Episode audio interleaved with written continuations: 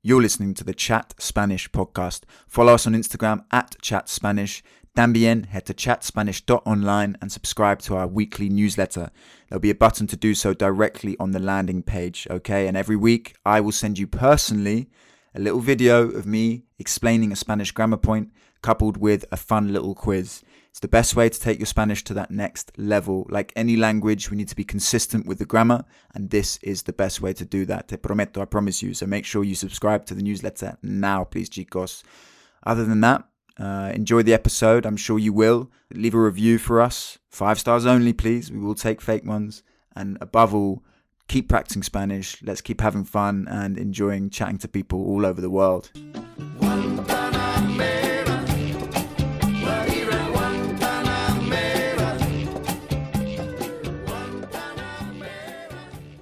Hola a todos y bienvenidos al Chat Spanish Podcast conmigo. Me llamo Harry, soy un inglés que quiere hablar más español y animar a ustedes a hacer lo mismo.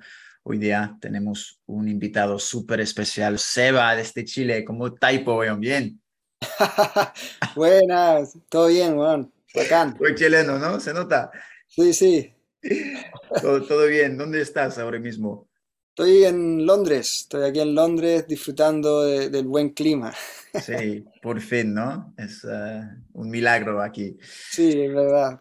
Perfecto, ok, Seba. Hoy vamos a hablar, porque tú tienes una, un, un, una historia súper interesante y va, vamos a hablar de tu viaje musical uh, desde el principio. ¿Dónde naciste en Chile? Sí, sí, yo soy chileno, nací en, en Santiago y um, viví toda mi infancia ahí y, con, claro, sí, chileno. ¿Y, y eres músico? Sí, soy, eh, bueno, me dedico a la música.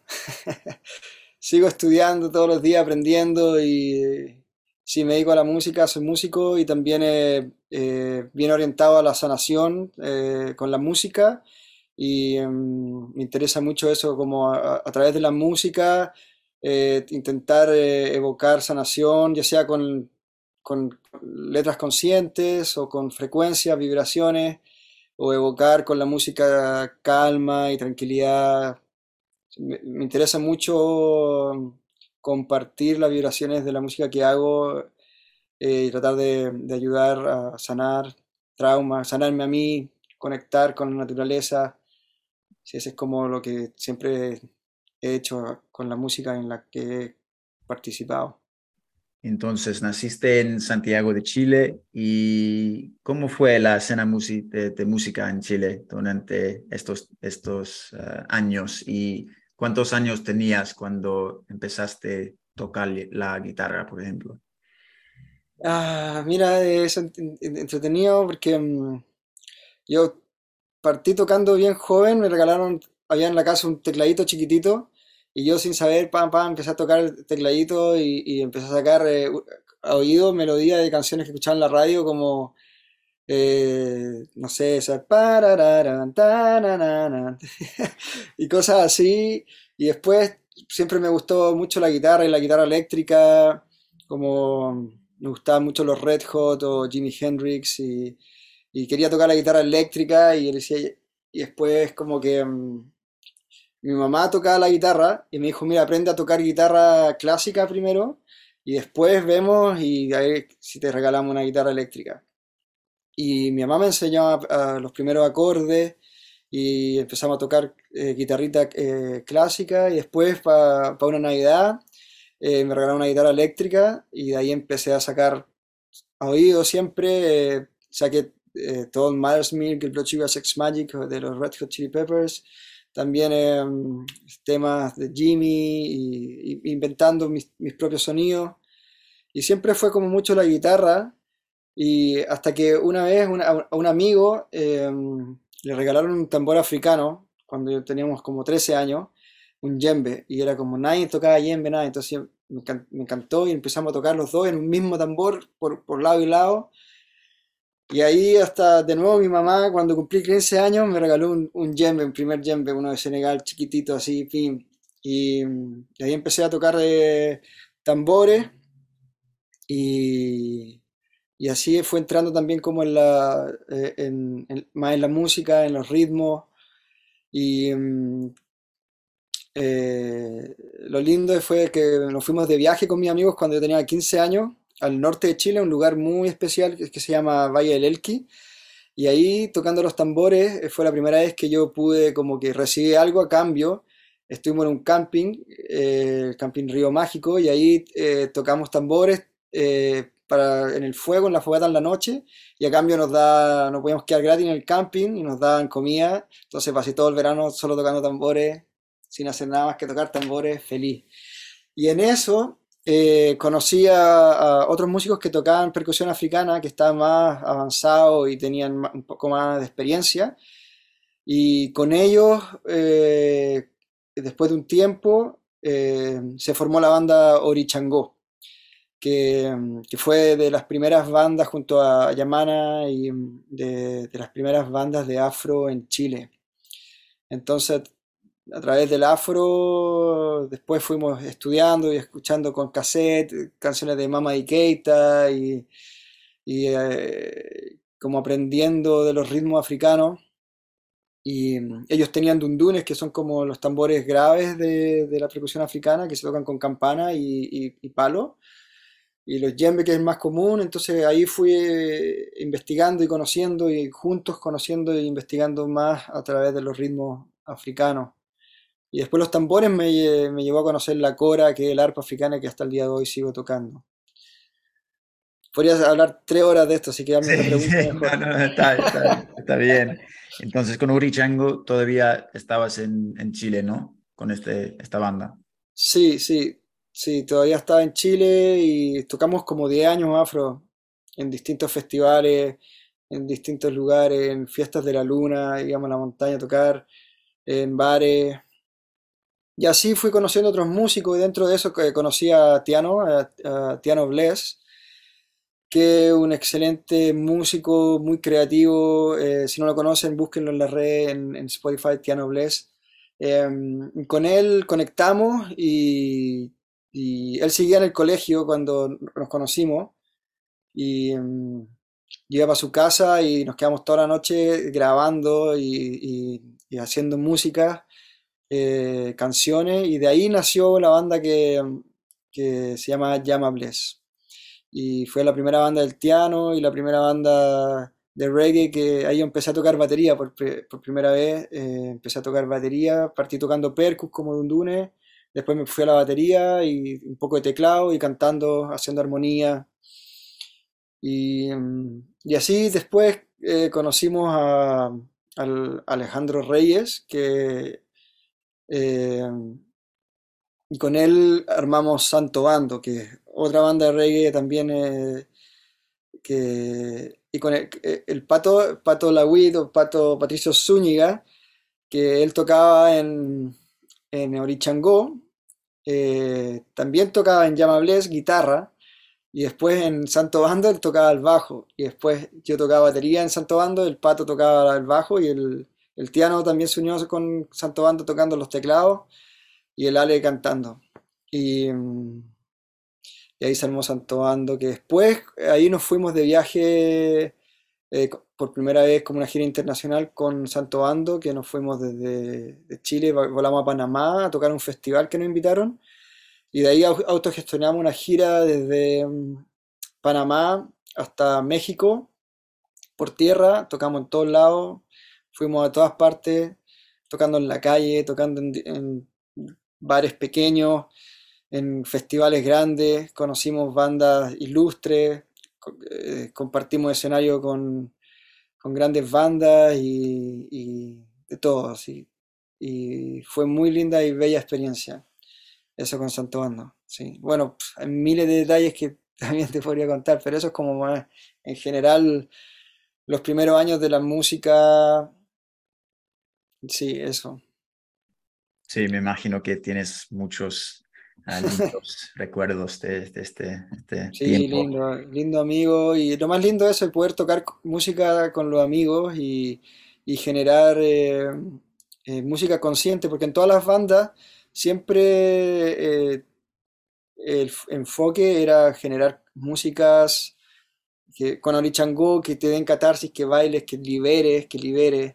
Después con Santo Ando, con eh, Llama Bless, siempre músicas conscientes, líricas conscientes, eh, tratando de, generar conciencia con la naturaleza, con nuestro cuerpo, con nuestro espíritu, con nuestra alma, con, la alimentación, todo lo que eh, como evoque el bien vivir. Sí. Qué bacán. Y después de Santo Bando, ¿cuál, cuál era la próxima etapa para ti? Eh, bueno, después de Santo Bando, eh, yo estaba en Panamá y mm, siempre andaba viajando con, una cora, que un amigo chileno me, hizo una cora especial para mí, chiquitita, para viajar, eh, Cadijo, Carlos Caranza, excelente luthier, que vive en el sur de Chile, en Pucón. Entonces andaba una cora y viajé por primera vez desde América a Europa en búsqueda de un maestro para estudiar Cora, porque hasta ese día yo tocaba solamente por oído de lo que escuchaba en los, discos, pero nunca había tenido un maestro. Entonces yo llegué a un nivel que necesitaba aprender de, de, real. Como un viaje espiritual, ¿no? Como en, búsqueda de, un maestro. Que, y, y lo encontraste. Sí, lo encontré, pero fue, fue súper loco porque yo, la idea principal, yo viajé a Bélgica y tenía un amigo chileno que vivía ahí y, mm, y de ahí eh, mi idea era volar a Mali y a estudiar con Tumani Diabaté, que es uno de los coristas más renombrados, que él fue el que sacó la cora de África y la trajo a Europa y él grabó con Bjork, con Paco de Lucía, con eh, como que sacó la cora de la tradición y la abrió al mundo. Entonces, y él abrió una escuela eh, en Mali, en Bamako, y empezó a enseñar eh, cora a todo aquel que quisiera aprender, porque según la tradición, esto es de la West Coast, como de la misma tradición del djembe, del dundun, del balafón, está la cora, y, y la cora solamente la puede tocar los que nacen en la familia de un griot o un jelly, eh, según la tradición. Entonces, eh, se va traspasando el conocimiento de generación en generación a través de, lo que... Mm, eh, si tú no naces en una familia de griot, no puedes tocar, aunque quieras mucho, sea africano y todo. Entonces, lo que hizo Tumani Diabaté fue abrir la cora al mundo y empezar a enseñarle a todo aquel que quisiera aprender no solamente a los niños griot o jellies. Entonces él armó una escuela eh, en Bamako. Entonces mm, mi conocimiento era súper eh, reducido y yo investigando supe que está ese lugar, boom, ya, yo quiero ir para allá. Pero dos días antes de mi vuelo a, Mali, gracias a Dios, que fue dos días y no cuando yo estaba allá, estalló la guerra civil por problemas religiosos, políticos en Mali. Y de hecho, mm, eh, una cosa de religión no permitían hacer música en Mali, no se podía ni tocar música. Entonces perdí mi vuelo, no quise ir, no fui a Mali. Y después yo me quedé pum, ahí, toqué en la calle, en Bélgica, después empecé a recorrer Europa, estaba en Francia, en los Pirineos, tocando en un pueblito, Cora con un parlantito, ping, tocando así, y de repente un francés se acerca así, ok, je veux, la cora. Y así, dice, ¿qué estáis tocando Cora? ¿Qué, ¿Qué onda tú? ¿Por qué está acá? Y me dice, espera, y, llama así por teléfono, con su Nokia así, pim, mira, tengo un lobo acá tocando en la calle, y pone el, teléfono así, y, y, después él me explica en, su inglés francés que tenía un amigo en el pueblo siguiente, a media hora, que tocaba la Cora, y que le gustaría presentar, eh, presentármelo. Y ahí fue cuando conocí yo a eh, Benjamin, que él fue mi primer maestro, pero era eh, un francés. Él había vivido mucho tiempo con un maestro africano y él toca increíble. Benjamin Chuicharia. Chuicharia. Es como un apellido italiano, que es cuchara. Y, mm, este loco me enseñó y, fue pero bello porque dos veces a la semana íbamos a un lago y él me enseñaba a tocar temas de la tradición. Entonces ahí empecé yo a aprender temas tradicionales. Eh, y un día fue bello, muy lindo que me dice, Seba, mira, mi maestro viene de África, así que nos vamos eh, para eh, Marseille, tú vienes conmigo y vamos a hacer una semana intensiva con mi maestro. Y ahí él me llevó y ahí yo conocí a Karamoko Bangura de Guinea, que se transformó en, mi maestro de Cora. Y también después me abrió, explotó la mente, pa, y me empezó a enseñar acerca de la tradición de la Cora y todo. Y después volví yo dos años después de eso, dos años, él se mudó a Marsella, entonces viví allá y después yo me fui y viví con, me fui a vivir con él en su casa por un par de meses durante dos años a estudiar. Y ahí evolucioné en, mi tocar de la cora. Entonces fue una bendición todo lo que sucedió. No, fui a África y, solo estaba en, en, en África, en, eh, en Marruecos, pero no he ido a Senegal ni a Ghana o Mali. Todavía no se ha dado la... Sí, encontraste el maestro, pero en Francia. Eh, que un shock, ¿no? Qué, eh, raro. Y después de dos años de, estudio con la Cora, ¿qué, qué hiciste? Ah, después regresé a Chile y, y ahí conecté de nuevo eh, con amigos que no veía hace mucho tiempo y, em, empecé a, mostrar lo que había aprendido. Orichangó seguía tocando, entonces volví a tocar con Orichangó y empezamos a tocar temas de Cora. Y después eh, me invitaron a tocar a un festival de, como de, yoga en el sur de Chile. Eh, y dije, ya ven a tocar cora y, ya, perfecto, y no hay problema, ya, y empecé como a armar mi repertorio. Y en esa eh, fui a la sala de ensayo Zona Vida, que era donde muchos amigos de banda ensayaban. Y ¿Cómo fue? Está mi amigo Camilo Anguita, que también tocaba en Orichango, y mm, empezamos a improvisar, y, en esa eh, otro amigo entra a la sala y dice, ¿qué estás tocando? ¿Qué suena tan rico? No, que estamos eh, eh, ensayando para tocar a este festival de yoga. Oye, también quiero ir al festival. Ya, no hay problema, podéis tocar en la banda, toca el bajo, ya. Y, ahí se, unió el Kai tocando el bajo. Después estamos en la misma y apareció el eh, Nicolás Urbina, que, en ese entonces eh, el fundador de Nebuena Afrobeat y también de, de Yala, cantante de Yala desde los inicios, me dice, no, ¿qué, onda? ¿Qué están haciendo? No, lo mismo, estábamos ensayando para este festival. Oye, yo también quiero ir, ya, para acá, ¿qué queréis tocar? No, me meterle a citar. Y el man eh, trajo su citar y empezamos a tocar. Y después el Tiano se unió y, y, armamos Coradap, que es una banda que eh, gestionamos eh, con el Tiano la batería, el Nico en el citar, eh, en ese entonces fue el Camilo en la guitarra, em, Kai en el bajo, em, Felipe Chavarría, que era Mr. F, que es el tecladista de, de Aviala y también de Nebuena Afrobeat, en los teclados, y yo en la cora. Y ahí se armó Coradap y fuimos a tocar este festival y Cora nació en Super Mágico.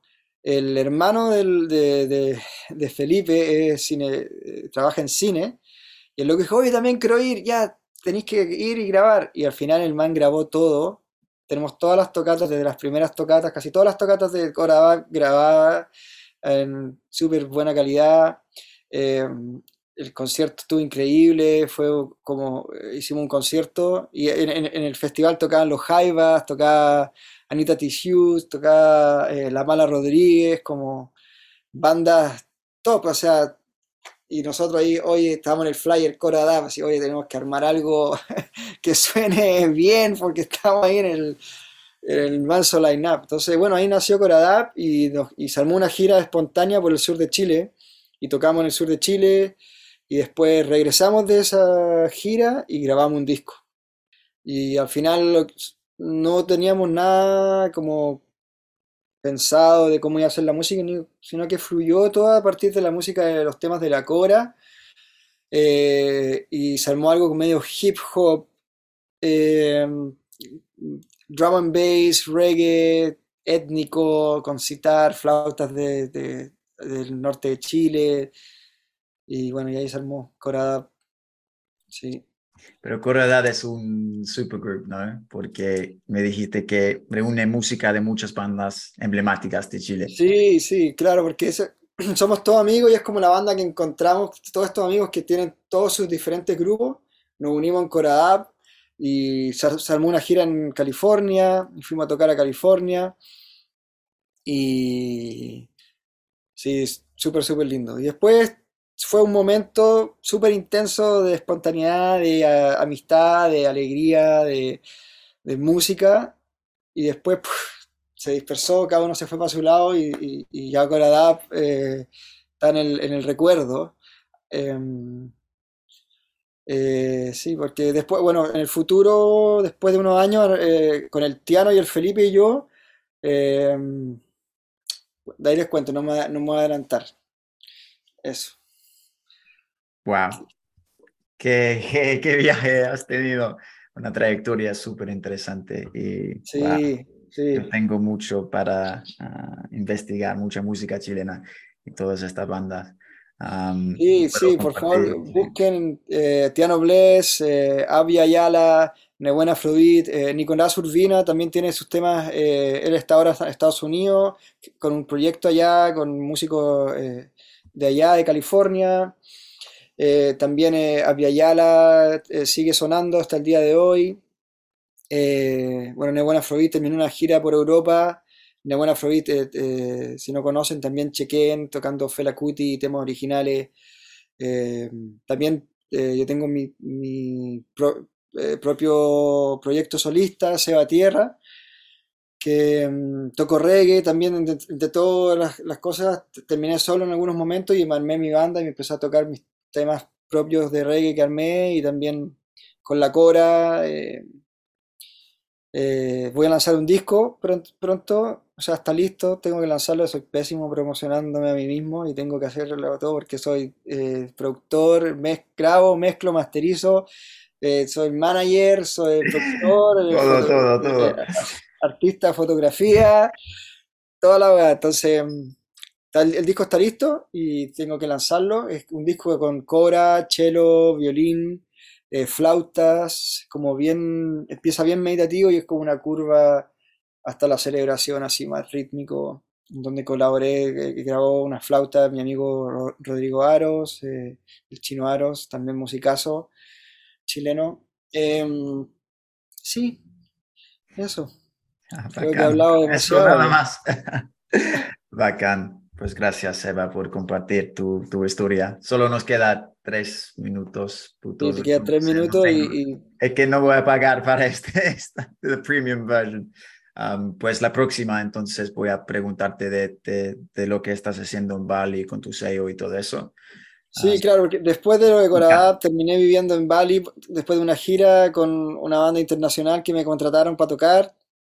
Terminé en Bali y armé un estudio y estaba ahí trabajando, grabando artistas, trabajando en Yoga Barn, haciendo sound healing eh, con binaural beat, solfegio frequencies eh, y sí, otra historia eh, gigante, tengo un, sello y bueno, sigo siempre fomentando, colaborando y apoyando la música consciente y a través de la música de la comunidad y a través de lo que yo puedo ayudar con mis conocimientos de productor, de producción musical y entonces mm, podemos hablarlo si te interesa en, hacer otra. Por favor, la próxima vez. Les cuento más la historia. Yes, perfect. Y casi estamos entonces a la última pregunta para ti, que pido a todos mis invitados que, que nos eh, enseñas una jerga chilena, unos chilenismos, una palabrita que, que, que te gusta mucho. Ya sabemos, guayón, bacán, no sé si tienes algo. A mí lo, lo, que me gusta del chileno es que todos lo hacemos chiquitito. Eh, se ocupan muchas palabras mapuches, que es como la etnia ancestral de, Chile, como guata, que es eh, barriga o estómago. Eh, entonces, eh, guatón, dice, o el, perro se dice el quiltro. Em, en Chile hay mucho, en, día a día, eh, el idioma que se ocupa día a día, muchas palabras eh, del mapungún, mapuzungún, eh, que mucha gente ni siquiera sabe que, que son de ahí. Entonces, a mí me encanta eso que, que piuque, que el, que el corazón, de que la guata, de, mm, y todo que lo hacemos chiquitito, el gordito, eh, la, el- el- la cosita, un abracito, el el- la guita- todo, todo es chiquitito y es como tierno. Pero la verdad que yo llevo harto tiempo fuera de Chile, ya como que ya no hablo muy de, de la weá, el weón, y, porque si hablo la weá, el weón y la weá, y me pongo a hablar rápido como chileno, nadie me entiende, pues, bueno, entonces he tenido que bajarle tres cambios y, y hablar más lento y pronunciar las S, porque nosotros nos comemos toda la S, nos comemos la S y hablamos rápido y nos comemos letras y todo, entonces, pero sí. Chile es Perfecto. un, un lindo, bello país con bella naturaleza y la, la gente, lo que más me, me gusta de Chile, la gente la, la- súper consciente, la, la juventud, muy despierta, conectada con la tierra, con las cosas importantes de la vida y eh, sí, es linda la conexión con la naturaleza que tienen los chilenos. Cierto, cierto. Pues gracias, Eva. Muy amable, mucho gusto. Buenísimo. nos vemos en la próxima, ¿eh? Hola, Harry, bacán. Chao, un Ya, abrazo. Chao. Desde Londres, Inglaterra, transmitiendo para tus oídos, Embrujo Latino.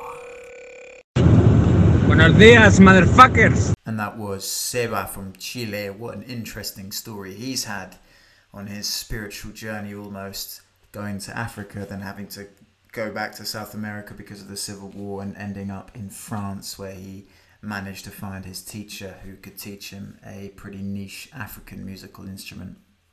And he's been part of many important bands in Chile.